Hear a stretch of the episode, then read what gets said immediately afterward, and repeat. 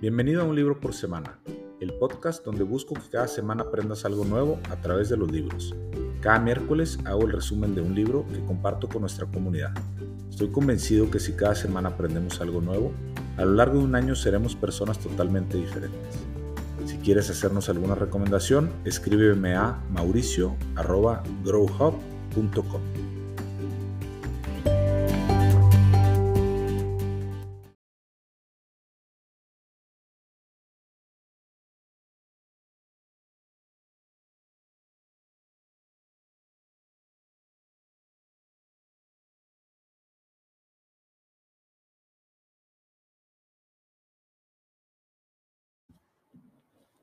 El día de hoy te presentamos el resumen del libro El perdón radical de Colin Tipping. Este es un libro denso, creo que vale la pena tenerlo como segundo libro para leerlo con calma, reflexionando del concepto general del perdón radical. No es un libro sencillo, pero es un libro que vale mucho la pena leer. El libro comienza con la historia de Jill, la hermana de Colin, quien es el autor, quien visita a su hermano en un momento donde está pasando por una dificultad en su matrimonio. Ella considera que su esposo se ha distanciado, que tiene una relación eh, bastante fría y todo por un tema que está teniendo su esposo con su hija, que es hija de su primer matrimonio. En un momento de la historia, Colin le hace ver a Jill que la situación que está pasando actualmente en realidad tiene que ver con una situación que ella interpretó de niña en la relación con su padre y que no tiene nada que ver ni con su esposo ni con la hija de él sino que es su propia percepción la que tiene en esta relación negativa con su pareja. Es decir, la percepción o la interpretación que Jill está dando es lo que está provocando que la relación se haya distanciado entre ella y su esposo. Esto provoca en Jill un clic que no había tenido antes y puede ver desde otra perspectiva la misma situación, pero con una conclusión totalmente diferente sin culpar a nadie más por lo que está viviendo. A partir de esta historia se desprende la explicación del perdón radical, que viene precedido de una costumbre que tenemos de victimizarnos en todo momento. Y para cambiar esa costumbre de ser víctimas, el autor nos pone sobre la mesa un cambio radicalmente distinto, algo que nos ayude a adoptar un modo de vida que no esté basado en el miedo, en querer tener todo bajo control y en el abuso del poder, sino que cambiemos a algo que nos permita ejercer un auténtico perdón, un amor incondicional y un sentido permanente de paz. Cuando enfrentamos una situación de incomodidad, algún malestar, algún enojo, algo que nos saque de nuestra zona de confort, es porque se nos está presentando una oportunidad para sanar algo en nuestro interior pero cuando entramos nosotros a juzgar la situación y empezamos a culpar a otros o buscar fuera de nosotros mismos eh, la culpa de lo que nos está sucediendo, entonces es cuando no permitimos ver en nuestro interior para entender el mensaje que necesitamos recibir.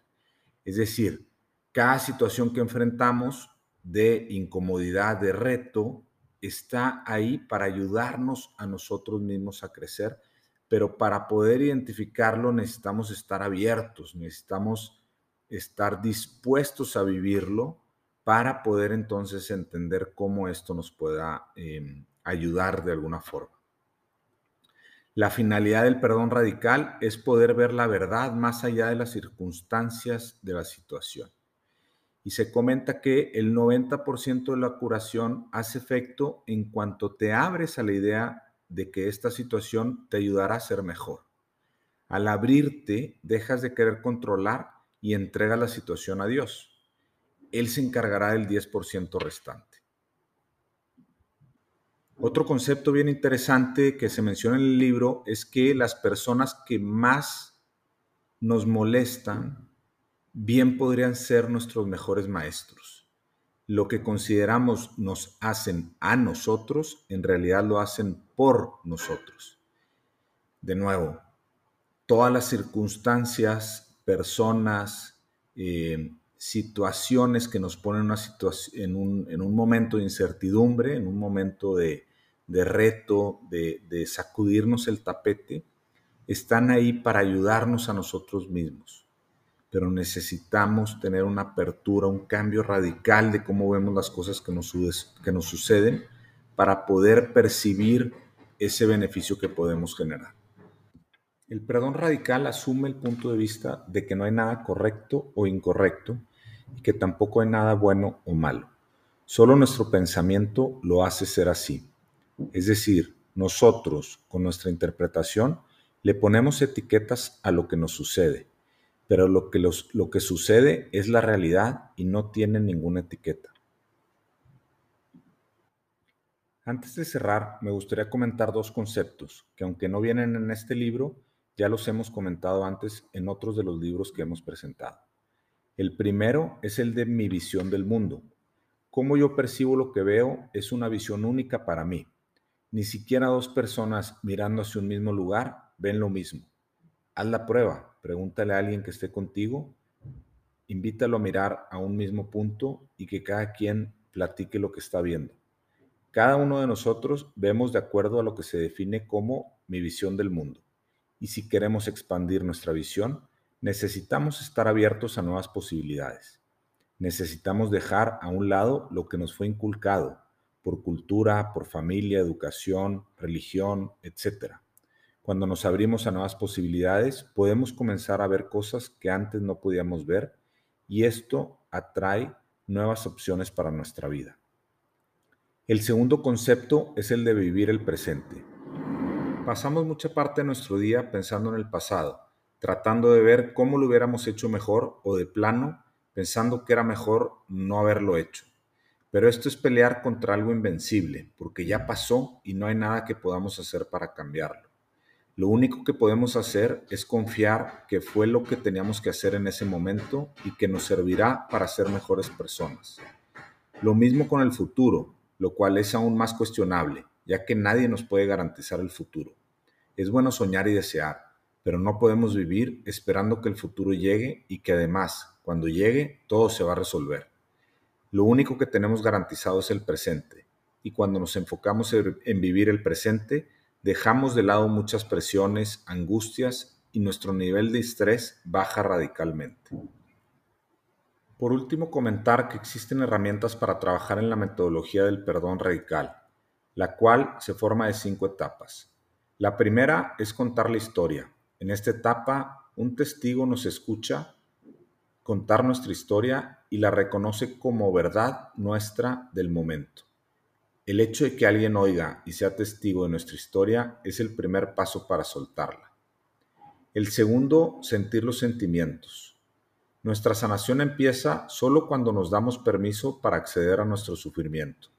El viaje sanador es, en esencia, un viaje emocional. A medida que descendemos por los niveles de emoción y nos autorizamos a sentir el auténtico sufrimiento, sorprende cuán rápido éste llega a convertirse en paz, alegría y gratitud. La tercera etapa es bloquear la historia.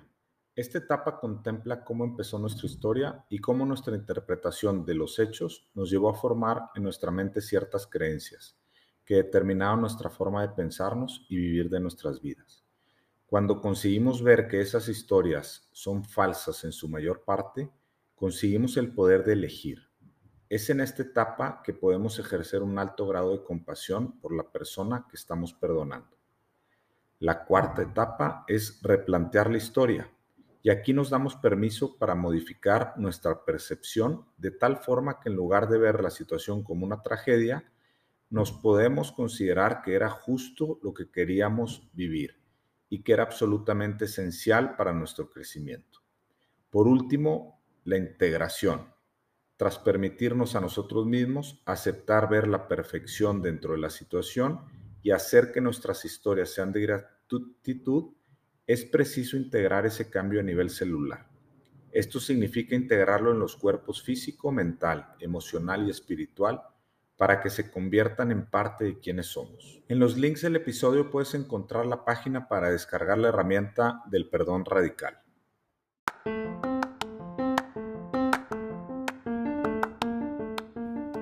Muchas gracias por escucharnos. Espero que hayas disfrutado este episodio, pero sobre todo que hayas aprendido algo nuevo el día de hoy. Te esperamos la próxima semana.